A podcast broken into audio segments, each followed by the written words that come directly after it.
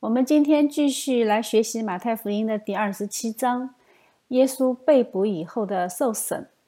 这是最接近十字架的时刻，也是新约、旧约最具张力的时刻，也是神的子民对抗神的启示的时刻，是十字架前神让我们看到人的绝对无力和绝对无望的时刻。我们人是没有能力看清这个世界的。呃，也没有能力判断是非，更加没有能力选择良善。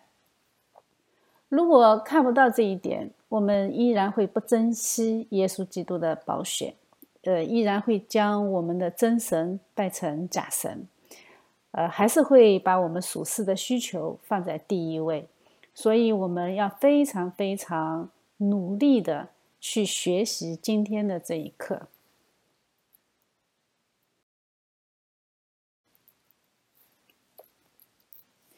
我们上一节课呢讲到耶稣在科西玛尼园的祷告，耶稣对天父的称呼是阿爸父，这个称呼在犹太传统中是划时代的，但是在旧约的耶利米书里面，神其实非常清晰的有过启示，在耶利米书的第三十章说，他们的君王必是属乎他们的。掌权的必从他们中间而出，可见啊，可见主耶稣是人，他是从犹太人中出来的。我要使他就近我，他也要亲近我，不然谁有胆量亲近我呢？这是耶和华说的。犹太人对神是很敬畏的啊，连叫他的名字都不敢。接下去呢？他说：“为了这个缘故，所以你们要做我的子民，我要做你们的神。耶和华的烈怒必不转消，直到他心中所拟定的成就了。神的公义是不会改变的啊，一直要到神的公义得到满足。他怎么满足呢？是神心中拟定的方案，是用神的方案成就的。”你们现在不明白不要紧啊，因为什么？因为末后的日子你们要明白。所以，我们戴上新约的耶稣基督的这一副眼镜，我们再回过头去看旧约，我们就能够理解旧约里面有很多的书卷啊，我们他那些预言指向耶稣基督的，我们都能看出来。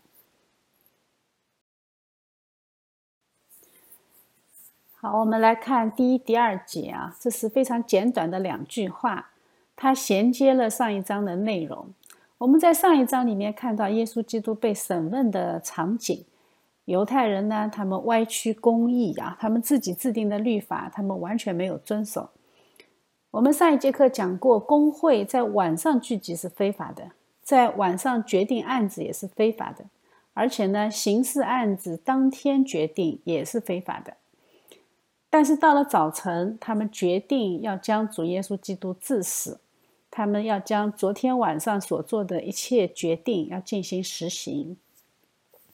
为什么他们没有连夜杀掉呢？哎，这个就涉及到罗马的法律啊，因为在罗马，以色列的自治权就仅仅局限在不涉及到死刑的案例。于是呢，他们就把已经定罪的死刑案。以遵守法律的名义，把耶稣捆绑去交给罗马的巡抚比拉多。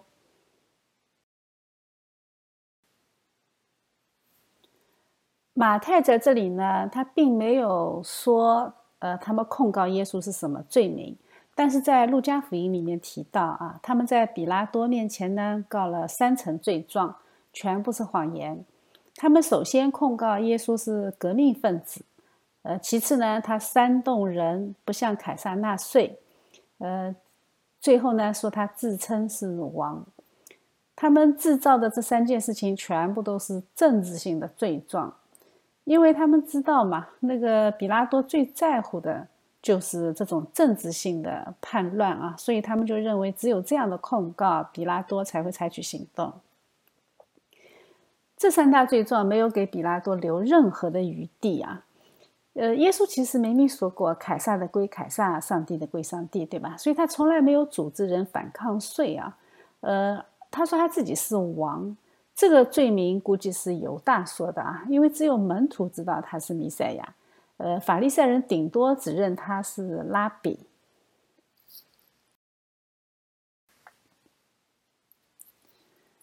在开始接下来这场审判之前我们先来看一下比拉多是谁啊？这个名字我们很熟悉啊，因为他在《使徒信经》上已经臭名远扬了两千多年。他是巴勒斯坦行省的巡抚，相当于我们现在说的省长。他是直接向罗马皇帝负责的，他不是向罗马议会负责啊。他是在公元二十六年出任犹大地区的省长，呃，他在位十年，最后是奉召离职。犹太人对宗教的狂热，罗马人是领教过的啊，所以呢，比拉多从骨子里他是看不起犹太人的这种狂热性。但是呢，罗马的历届政府给了犹太人非常充分的宗教自由。罗马管理的手段总体来说是比较温和的，但是到了比拉多手里却是一个例外啊。他一开始呢就碰到一个事情啊，那个罗马驻巴勒斯坦的总部当时是在盖萨利亚。罗马的标志呢并不是一面国旗啊，呃，它是在旗杆上面装着罗马的鹰。呃，或者是在位的皇帝的那个像。那以前的几位省长呢，在进入耶路撒冷巡视之前，他会移掉那个旗杆上的那个鹰和像，就省得触犯了那些犹太人非常敏感的神经啊，就是偶像崇拜嘛。但是比拉多却不肯这么做啊，比拉多很牛的。结果呢，哎，这个事情就遭到了犹太人非常坚决的反抗，比拉多最后也不得不让步。所以他对犹太人是憋着一股气的啊。后来呢，他决定要讨好耶路撒冷的犹太人，他要为他们去做一些呃基础工程，去改善他们的自来水的供应啊，就是当时的水，因为一那个耶路撒冷这个城比较高嘛，所以他就去建造了一条水道。这本来是比较智慧的决定，但是呢，但是他的工程款是从圣殿的银库里拿的。那于是呢，哎，那犹太人就疯狂的反抗，呃，他和犹太人的关系就很差。后来啊，在呃主耶稣基督钉死十字架以后啊，之后他也曾经试图消灭过那些非常极端的犹太人。呃，据说当时发生了这么一个事件啊，就是有一个骗子，他号召当地的犹太人呢，都赶到基利新山去。他声称那里找到了摩西隐藏在那里的宝贝，那很多犹太人就赶过去了。但是犹太人是带着武器去的，比拉多呢就以为他们要造反，就派兵攻击了他们，杀了好多人。结果撒玛利亚人呢就向罗马告状，最后比拉比拉多就被召回罗马，呃，需要他去向皇帝解释一下自己的行为。结果他在去罗马的路上呢，这个皇帝提皮留驾崩了，呃，所以呃，比拉多大概率他是没有经过审判，呃，但是据说啊，他后来是自杀的。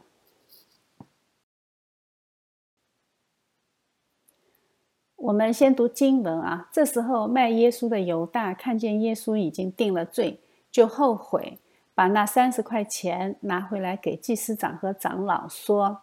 我卖了无辜之人的血是有罪了。他们说：“那与我们有什么相干呢？你自己存当吧。”在比拉多的审问过程中，我们看到犹大也在场。他看到耶稣已经定了罪，他就后悔哈，他就把三十块钱拿回来还给祭司长和长老。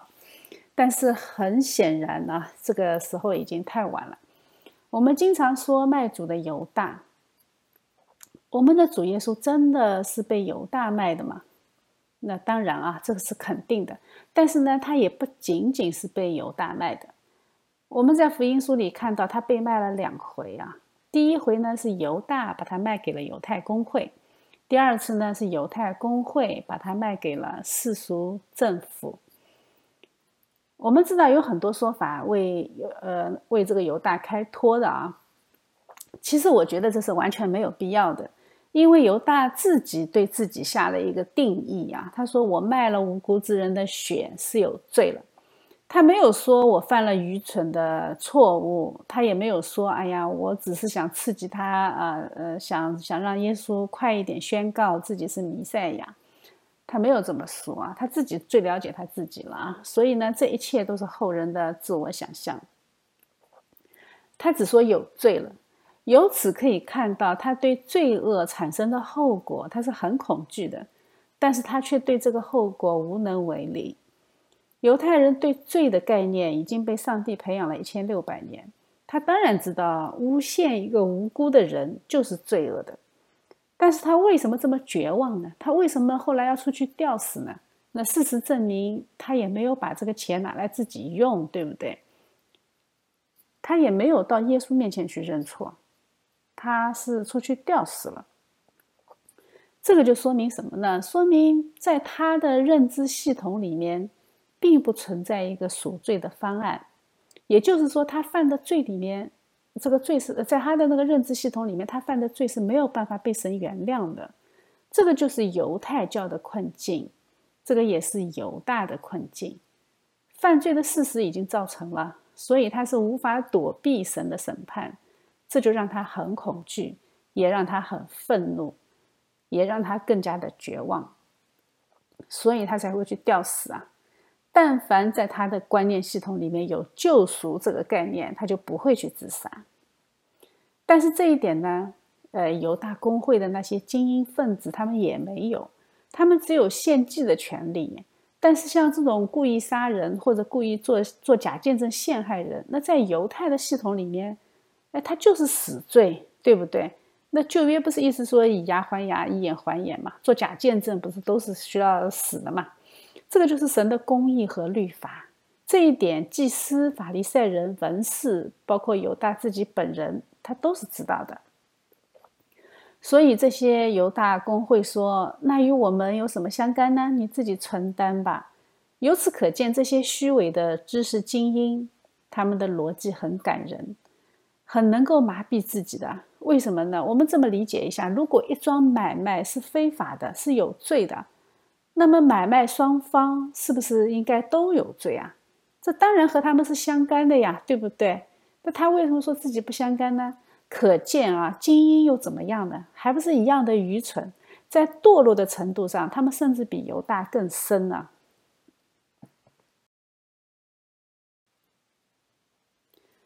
所以非常无奈的犹大呢，就把钱丢在店里，就出去吊死了。我们可以看出来，在旧约的以色列祭司系统里，罪是没有解决方案的。所以呢，犯了罪的人他只能去吊死。在罪恶中得来的钱，他并不能救你；在你生活中年年帮你去赎罪的祭司，他也不能救你。你把旧约背得越熟，对律法的知识越了解。你的犯罪感就更深，你就更加是死路一条。所以呢，在这一幕呢，就深刻的向我们显示了旧约的困境。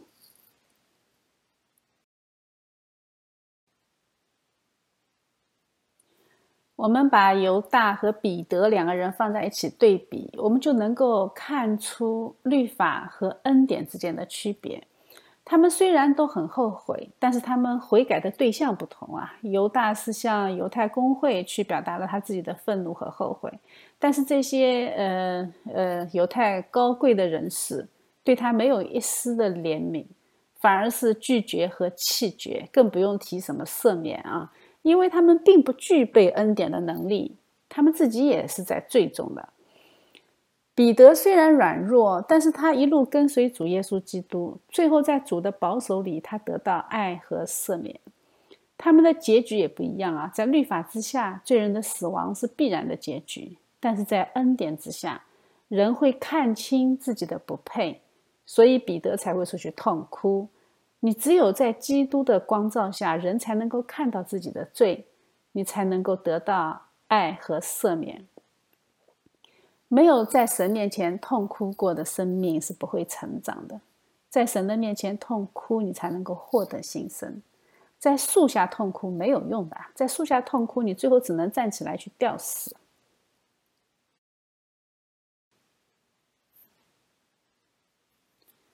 我们再来看看犹大到底代表了谁？圣经里面的这些名字啊，它都是有意义的，它不是白起的啊。尤其是犹大这个名字，它实在是太尊贵了，几乎是整本旧约里面最美好的名字之一了啊！那为什么后来会出个背叛主的犹大呢？雅各对十二个儿子的预言当中，他就说了犹大是掌权的啊。那南国的名字也叫犹大，北国是以色列啊。那大卫王呢是出自犹大支派，耶稣基督呢也是犹大的狮子。后来南国犹大被掳之后呢，少数回归，但是正是这些回归的人群当中。以犹大为代表的整体犹大渔民，这个时候他们卖了主耶稣基督。所以，我们看到犹太祭司工会那些人面对犹大给他们的三十块钱，他们说什么？他说：“那与我们有什么相干呢？你自己承担吧。”所以这一小段记录在这里是非常非常深刻的。这是一个全体犹大族背弃他们的神的那一刻。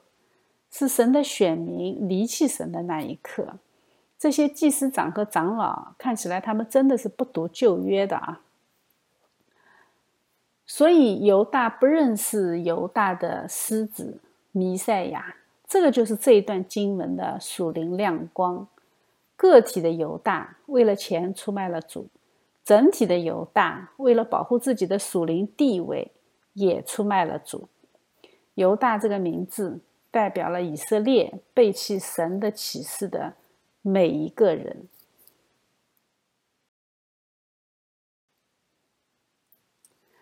接下去的事情呢，就很有意思了啊！祭司长拾起银钱来说：“这是血价，不可放在库里。”他们拒绝了主耶稣基督，编造了罪名，要把他送上十字架，还连夜审判，还诬陷造谣。但是在这个时候，他们突然显得好像很有是非之心，也很有慈爱的心。他们商议要把这三十块钱去买一块田，去为了埋葬那些流浪的外乡人。看到没有？他居然还在做慈善、做公益，哎，这真的是对这些宗教人士最大的嘲讽。虽然他们自己觉得自己是在做公益和慈善，是在关心穷人。那这个真的就和那个吊死的犹大有什么不一样的，对吧？犹大也是说三十块钱可以接济很多穷人，但是老百姓的眼光是很清楚的啊。老百姓把这个把这一块田叫做什么？叫做血田啊，他没有叫他爱心田啊。所以离开耶稣基督，你做的任何慈善事业都是没有任何意义的，因为你的钱来源就不干净，它使用的目的也不会干净。因为它不能够将人领向救赎，和救赎无关的金钱其实也是带罪的。你做再多的慈善，你也只不过是带领所有的人在地狱里面打转啊！你还转得很愉快啊，觉得自己老高尚了。虽然犹太领袖好像并不看旧约啊，但是马太是看的啊。呃，在这里呢，他引用了先知耶利米的话，说他们用那三十块钱，就是被固定之人的价钱，是以色列人中所固定的，买了摇户的一块田，这是照着主所吩咐我的。所以这一切都是在神的计划中啊，神是全知全能的。在撒加利亚书里面也有相同的预言啊，他说：“我对他们说，你们若以为美，就给我工价，不然就罢了。”于是他们给我三十块钱作为我的工价。耶和华吩咐我说：“要把众人所固定美好的价值丢给摇户。”我便将这三十块钱在耶和华的殿中丢给摇户了。如果他们好好的读旧约，他们应该不会犯这个错误啊。但是事实上呢，这些都是旧约的圣经专家。那为什么他们就不懂呢？那当然也是出于神嘛。圣经说的很清楚，说他们是有耳却不能听，有眼却不能看。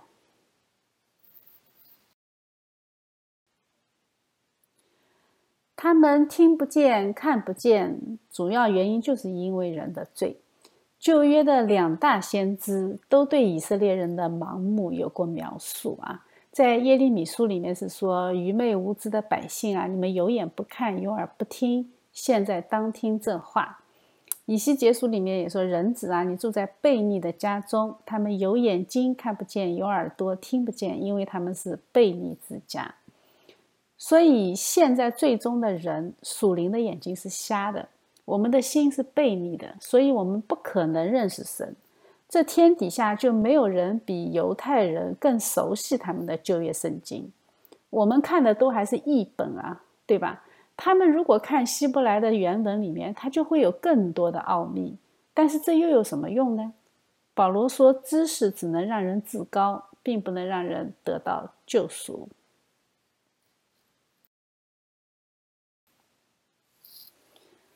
他们把耶稣带到了比拉多的面前。我们这里可以看到，耶稣基督给我们设立了一个非常好的榜样，就是在面对世俗世界控告你的时候，哪些问题是我们需要面对的，哪些问题呢是我们可以直接忽略的。当比拉多问他：“哎，你是犹太人的王吗？”耶稣没有回避这个问题啊，他说：“你说的是。”但是他被祭司长和长老控告的时候，他什么都没有回答啊。为什么耶稣基督对他们的态度这么不一样呢？这肯定不是耶稣使小性子啊！这里面呢就涉及到存续正义的问题。我们上一节课已经分析过了啊，犹太公会他在审问耶稣这一件事情上，从头到尾他们都破坏了自己全部的规定。所以这就不是一场审讯，这是一场陷害，它是一场栽赃。面对这样的情况，耶稣基督没有必要回答他们的问题，因为人家存心要害你嘛，你怎么辩解都是没有用的，他们总是能找到借口来毁谤你。但是面对罗马巡抚不一样，这是法律程序啊，罗马总督审问的权柄呢，也是来自于神的，是神在地上设立的世俗权柄。耶稣自己曾经说过：“凯撒的归凯撒，上帝的归上帝，是吧？”他不仅这样说，他也是这样做的。所以在面对凯撒的世俗权利的时候呢，我们需要遵守存续正义，不能因为我是基督徒，我就有特权。呃，犹太人罗兹的这个罪名，他其实是他的用心是非常险恶的，因为这个时候管理犹太人的是比拉多。如果耶稣基督说自己是犹太人的王，那么在犹太人的理解中，他顶多就是对神的亵渎和僭越。但是在比拉多眼里不是啊，在比拉多眼里，这个事情是可大可小的。往小了说呢，哎，你这个就是和我抢饭碗了啊；往大了说呢，他可以说是对罗马帝国的叛乱。但是接下去呢，比拉多又问他。他们做见证告你这么多的事，你没有听见吗？比拉多可能看了犹太公会做案子的时候，他们记记下来的那些笔录，发现哎，他并没有任何的回答啊，所以他就问了耶稣这么一句话，但是耶稣仍然没有回答，因为在这一点上，耶稣还是很坚持存续正义的原则。比拉多，你这个简直就是帮犹太公会来提这个问题的啊！所以他完全没有任何意义，因为这和审判他的罪行根本没有关系。比拉多问的是涉及到一个态度的问题，而不是真理的问题。这个就好比他在问什么？他在问：哎呀，他们审判你的时候，你态度为什么这么差呢？他其实言下之意就是这个意思。那作为罗马巡抚，你这么问，你就管得太宽了啊！所以，我们也要学习耶稣基督，在真理的问题上，我们需要面对；但是在别人胡搅蛮缠那些问题上，我们不需要搭理啊，因为那没有意义。你争着争着，争到后来关系撕裂掉了，你以后向他传福音还受到阻碍了，对吧？由此可见，圣经是非常非常深刻的，它没有一句话是没有意义的。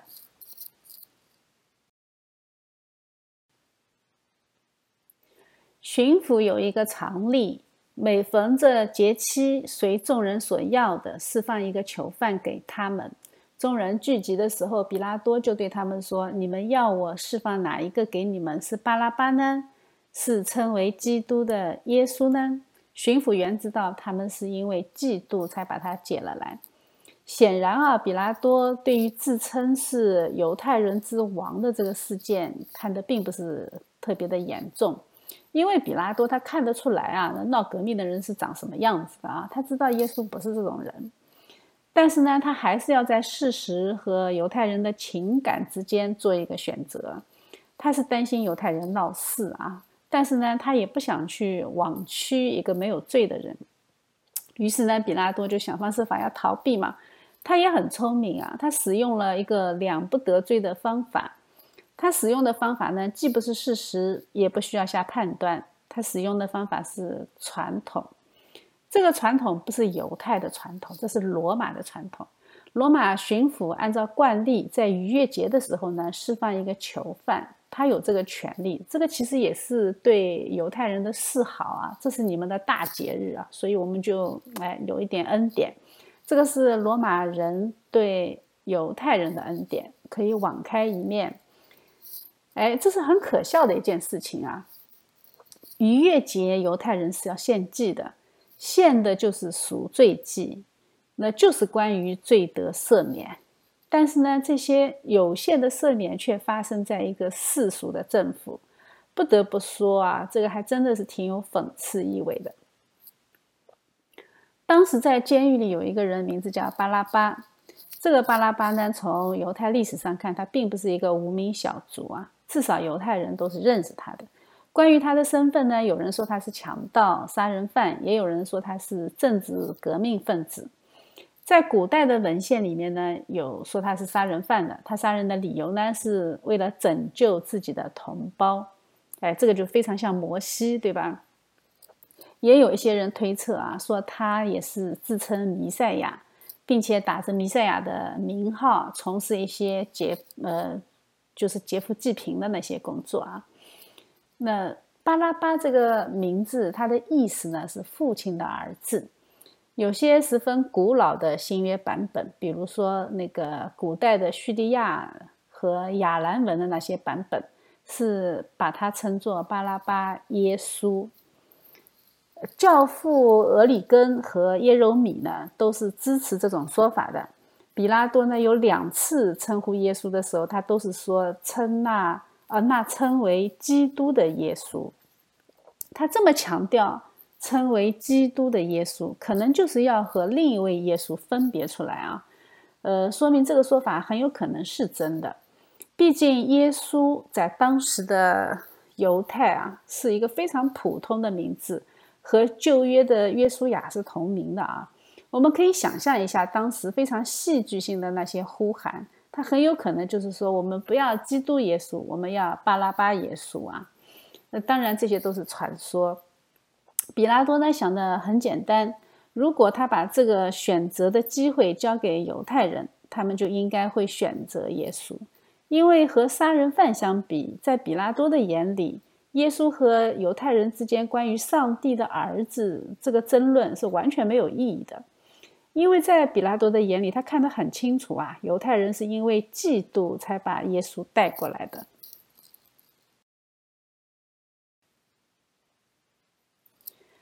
巴拉巴这个名词啊，是可以指代我们所有人。结果罪人选择了杀人犯，但是呢，那位真正的天父的儿子。呃，那个无罪的替代了有罪的，也替代了我们的所有的人。堕落的人选择杀人犯是很正常的啊，他们最终弃绝了圣洁公义者，但是父神呢，却应着人的罪，完成了他神圣的救赎。有一个瑞典的文学家啊，他写过一篇呃小说，叫《大道巴拉巴》，在一九五一年的时候获得了诺贝尔奖。这部小说后来也被拍成了电影啊，挺有意思的，非常值得一看。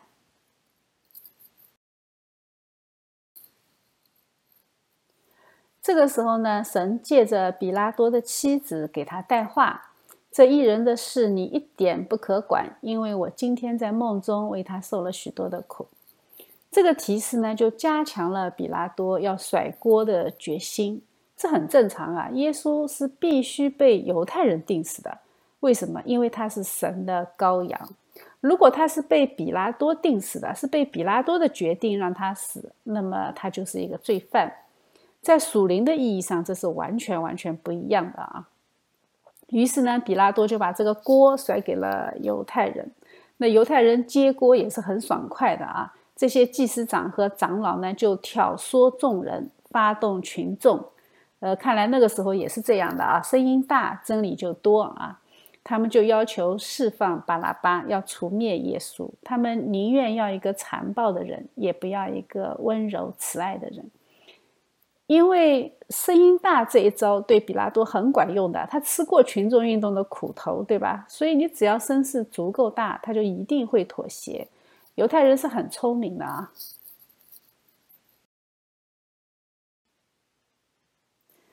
比拉多说：“这样，那称为基督的耶稣，我怎么办他呢？”他们都说把他钉十字架。巡抚说：“为什么呢？他做了什么恶事呢？”他们便竭力的喊着说：“把他钉十字架。”我们看到比拉多问了两个问题，但是犹太人呢只给了一个答案。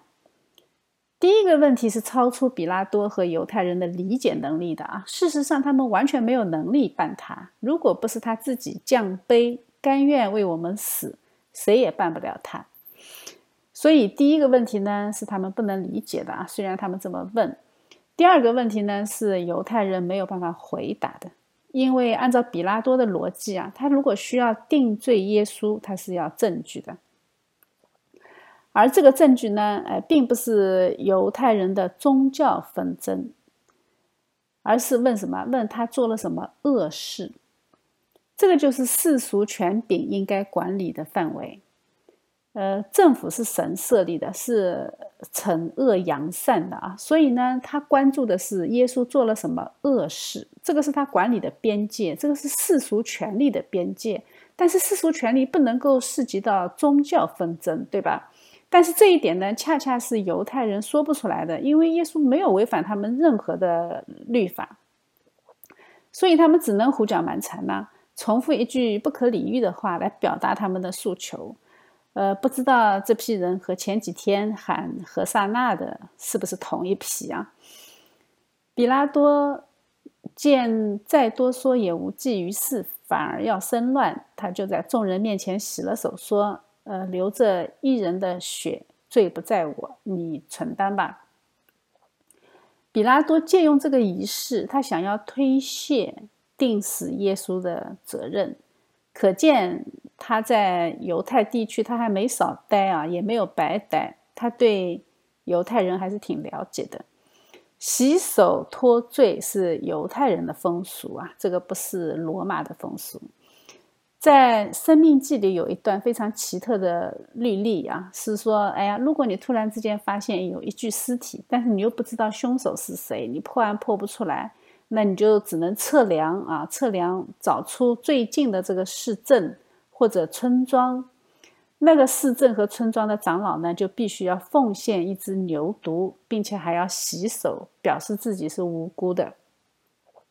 那比拉多这一点看样子学的挺不错啊，他对犹太人真的挺了解的。这里呢，我们也再一次看到人的无力和绝望。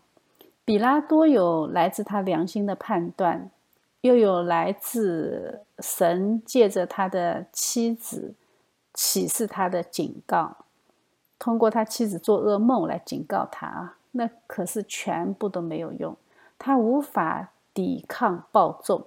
所以他只能摆出没有用的洗手姿势啊！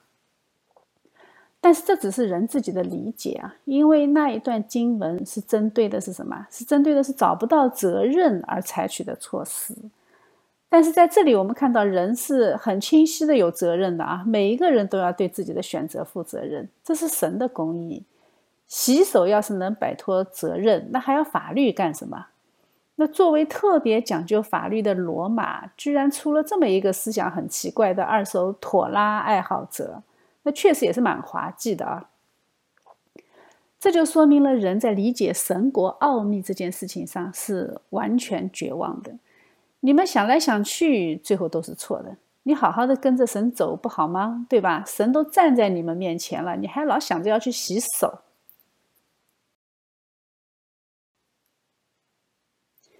以色列人就很轴啊！既然比拉多洗手推卸责任，他们就非常勇敢的啊。那既然比拉多做甩锅侠，他们就很勇敢的去做了背锅侠。众人都回答说：“他的血归到我们和我们的子孙身上。”这一句话在后来的犹太历史中得到了应验。我们都知道他们流了多少的血啊！但是也是同样这一批人，大祭司啊，他们后来迫害使徒的时候，他们是这么说的啊：“我们不是严严的禁止你们不可奉这名教训人吗？你们倒把你们的道理充满了耶路撒冷，想要叫这人的血归到我们身上。”这才过去了多久啊？啊，这是《使徒行传》里面记载的。到了这个时候，他们嘴里说的就是使徒想把血债归到他们身上，可见他们自己说过的话，他们早就忘了啊。罪人最大的特点就是不断的变换立场，完全没有逻辑原点，就看需不需要啊。我所有的话，我都是看我需要，我就这么说；如果那样需要，我就那样说。因为离开了神的人。他们没有任何的精神锚点，他们是没有逻辑原点的。所以眼睛瞎的人啊，对自己逻辑上的错误是完全无知的。他们自我矛盾，但是浑然不觉。呃，很简单一个例子啊，就是好比相信进化论的人，同时他们又鼓吹同性恋。如果你相信进化论，那你就应该相信适者生存，物竞天择，对吗？那同性恋就应该属于物种的自我毁灭，因为它没有办法产生后代啊，它明显是违反进化论规律的。哎，但是你会发现这两批人恰恰是同一种人，这种逻辑背反是他们自己无法发现的，所以不要试图用理性去说服他们，根本就不可能。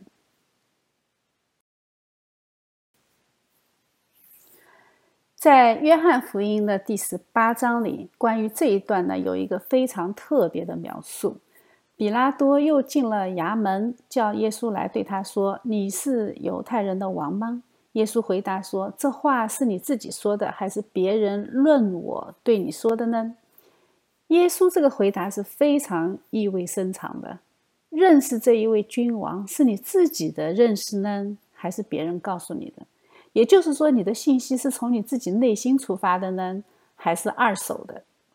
但是比拉多的回答呢，完全没有理解耶稣的意思啊！他说：“我岂是犹太人呢？”他说这句话就表明他并没有追求真相的意思。如果这个世界有君王，那他一定是跨国界的，对吧？那比拉多用自己非常狭隘的民族主义，他把自己固定在救恩之外。我们现在也能听到这样的话呀，说：“哎，我为什么要信耶稣呢？那是西方人的神，我们中国人信佛就可以了。”但是他不知道佛也是外国人的啊，是印度的。比拉多问他：“你做了什么事情呢？你本国的人要把你交给我呢？”耶稣就解释说：“我的国不属于这个世界，我的国若属这世界，我的臣仆必要征战。”使我不至于被交给犹太人，只是我的国不属于这世界。言下之意就是我啥都没干啊，因为我的国不在这里，我不会为世俗的王权去征战，包括我的臣仆也不会。所以他们控告我的这些罪名都是不存在的。但是在面对比拉多问他你是王吗这个问题，耶稣回答很确定啊，他说：“你说我是王。”我为此而生，也为此来到世间，特为给真理做见证。凡属真理的人听我的话。由此我们可以看到，他再一次确定说：“你说我是王，也就是说，你必须自己肯定，你才能够认我是君王。靠别人说没有用，靠我回答你也没有用。”我就是告诉你我是君王，你就信了吗？耶稣说：“我为此而生，也为此来到世间，特为给真理做见证。真理是什么？真理就是神救赎的道啊，对不对？其他所有道理都是歪的，只有神能够把人从死里救出来的道，才叫真理，才叫真道。耶稣基督给真理做见证，他就是把神救赎的道向人显明。”神的道我们是看不见的，但是耶稣基督将它显现出来，这个就是道成了肉身，所以它才是道路、真理和生命。凡属真理的人就听我的话。所以我们在传福音的时候，你能够感受到两种完全不同的对待啊。有人哎很容易就会相信，有人呢哎很顽梗，因为神的羊才听神的声音。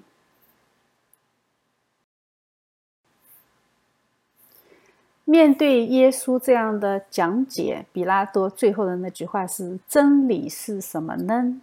哎，这个就是人的悲哀了啊！人面对真理是不可能了解的。人无法想象真理原来是一个人。我们总是以为真理是一套理论，是一套思想，是一场修炼，或者是一套道德的标准。所以我们在世界上可以看到林林总总的自我救赎的努力，各种各样的主义，各种各样的修行，还有各种各样的巫术。呃，我们看到什么长生不老、还魂丹啊，它都是属于这个范畴。他们这一切的行为，都是因为他们不认识真理。只有耶稣基督才是道路、真理和生命。所以，从约翰福音的描述里面，我们可以看到，比拉多真的是这个世界上最悲催的人。他曾经离真理那么近，但是他在真理面前仅仅待了那么一小会儿啊，他就出来回到犹太人那里，对他们说。我查不出他有什么罪来。他这句话，他仅仅是在物质世界里面宣告真理无罪，在永恒里他没有这个权柄啊！在永恒里面是真理宣告他是否有罪啊！人类真的是挺无知的啊！就像我们每一个人用自己的法律、自己的理性来检验真理。哎，这个就是我们今天的世界啊！我们今天最流行的一句话是什么？实践是检验真理的唯一标准。那我的理性能够理解才是真理，那我就是真理了，对不对？难怪我们现在每一个人都觉得自己真理在握啊，所以就互相吵个不停。这句话真的很害人呢。好在耶稣亲自向我们启示他自己，他就是道路、真理和生命。若不借着我，没有人能到父那里去。你们若认识我，也就认识我父。从今以后，你们认识他，并且已经看见他。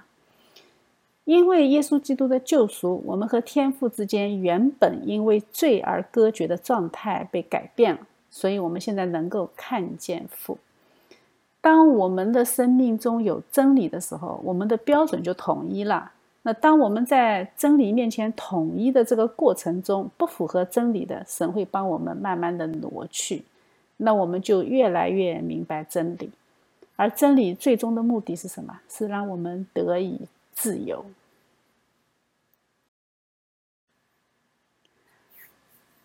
我们为什么要通过耶稣才能看见父呢？圣经里面描述，当人看见神的时候，从人的角度来看，人就已经灭亡了，已经死了；从神的角度来看呢，他不让我们看见神，是免得我们死亡。所以他的自隐，他把自己隐藏起来，就是他的恩典。所以不要整天喊着说：“哎呀，如果有神，我为什么看不见神？”说这种话就太愚蠢了。你要是看见神，你就死了。在还没有领受救恩之前就死了，这就意味着灭亡，你就没有机会了。所以神让人活着就是怜悯，神让你信基督以后活着，这意味着你还有使命。神让一人死亡，这个是恩典哈，你就可以脱离世上的劳苦，与神同在了。从此你就可以进入他的永恒，就是永生啊。死亡是我们应该。偿还的债，但是耶稣基督为我们死呢？我们的肉身在死后罪的工价就由基督替我们偿还，并且呢，永生的应许也是通过基督赐给我们的。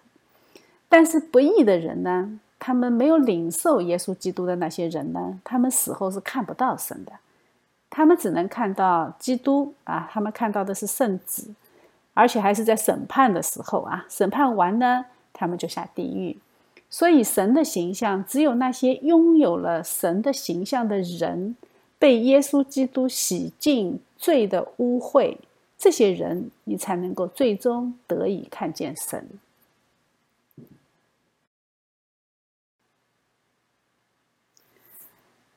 那真理必让我们得以自由。那我们对自由的理解，那是不是正确的呢？哎，这个我们也要来探讨一下啊。其实我们是罪人，所以我们的观念是堕落的。既然人的观念是完全堕落的，那么我们对真理的判断、对自由的判断、对自由的理解，肯定也是错误的。这个我们可以先下一个结论，我们然后再来分析啊。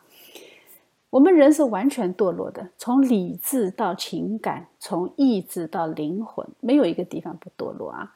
这就表现在我们对事物的错误理解上。我们可以看到很多这样的现象。我们今天就拿自由来举一个例子。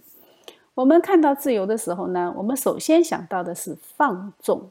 我们常常把为所欲为当作是自由。我们从来就不会这么想啊，说，哎，我们的为所欲为其实是一种捆绑。我们不会这么想的。哎，你说我想吃就吃，这就是自由，但是这不是。这事实上你是不得不吃，哎，不吃你就麻烦了，对吧？所以你的自由只是在吃什么和什么时候吃这个问题上的自由，但是你并不能不吃。所以，我们罪人理解的自由是动物性的自由，是随从肉体本能的自由，是罪人堕落的自由，是好吃懒做的自由，是作恶的自由。但是神赐的自由呢，是抵挡罪性的自由，是有能力拒绝动物性的自由。我可以不随从我的动物性，我可以拒绝人性一切的弱点，所以我是自由的。这个才叫自由。我们举个例子，就拿进食来说啊，其实进食在佛教里面也有，在古希腊的宗教里面也有，但是我们的进食和他们的进食就是完全不一样。进食并不是苦待你的肉体。而是祷告，祈求神赐给你一种体验。什么体验呢？就是脱离肉体食欲捆绑的自由。就是我不吃，我也不想着要吃，而且我也不饿。这个就好比我以前特别迷恋看美剧啊，我是二十四集可以连着看，完全停不下来的那一种。这就是眼目的情欲，完全捆绑了我。但是现在呢？哎，现在完全没有兴趣啊！它对我不再形成捆绑，这就是自由。所以，自由不是我想做什么就做什么，而是你想不做什么就不做什么。这个是很深刻的这一句话啊。而我们对动物性的本能，往往是很难拒绝的。所以，我们的肉体，我们属肉体的我们的人啊，其实是不自由的。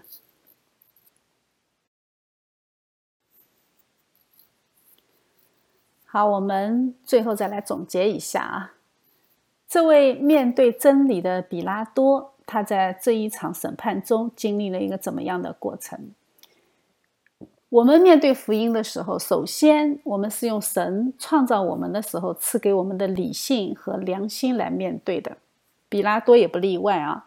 但是他的良心面对犹太人对主耶稣基督的控诉，他先是很惊讶啊。呃，耶稣面对如此显而易见的诬陷，他为什么不为自己辩护呢？这是他第一反应啊。然后呢，比拉多的良心就经历了挣扎。虽然他太太也提醒他，但是最终他还是向犹太人做了妥协，并且用犹太人的方式洗了个手啊，他来表明自己的清白。他用这种方式啊，来麻木自己的良心。这个过程其实真的就是我们罪人在做一切恶事的时候所采取的自我安慰的过程。我们看到有些人他在牛肉里面加水啊，注水牛肉嘛，对吧？那他往牛肉里面注水的时候，他第一反应肯定是很惊讶啊，原来我们还能这么干呀！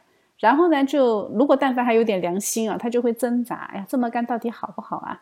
那结果呢是看到别人都这么干，那我要是不跟进，那我就要被产业淘汰了嘛。于是呢，他就跟进。那干着干着呢，他就麻木了啊。他还你如果指责他，他说：“哎，这个是行业潜规则啊，所有人都这么干的。”我们的良心就是这么堕落的。当然了，也有人没有经过这四个步骤啊，他直接去搞研发啊，直接去想出这个馊主意。那当然，这种人是呃，那个就是罪人中的罪人了啊。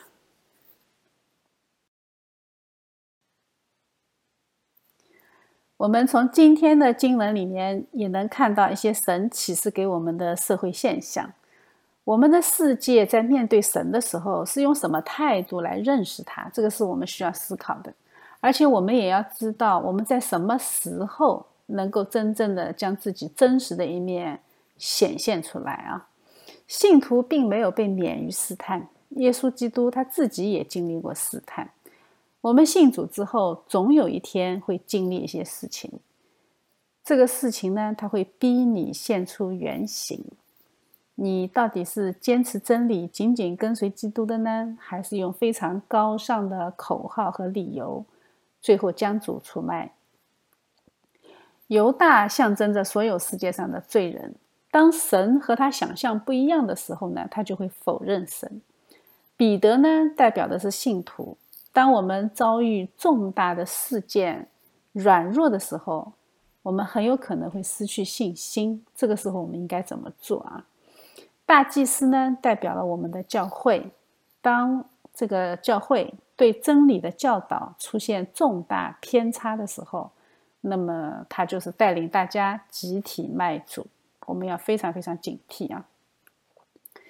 我们怎么知道大祭司有没有带偏呢？哎，我们要读圣经啊。还有就是比拉多啦，比拉多他代表的是政府，他们的执政原则和国家哲学。如果偏离了神的律法的时候，这个就是他们原形毕露的时候。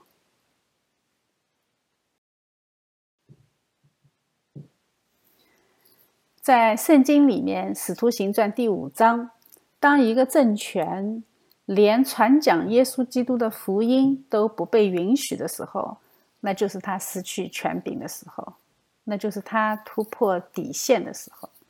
他就不再具备惩恶扬善的功能，也就失去了执政的合法性。我说的合法性是在神面前的合法性啊，不是说我们自己去推翻它啊。这就是为什么言论自由权是美国宪法的第一修正案。一切想捆绑神的道的世俗势力，最终都会被神扫进历史，因为神才拥有最高的权柄。彼得和众使徒的回答给我们一个很好的答案：顺从神，不顺从人是应当的。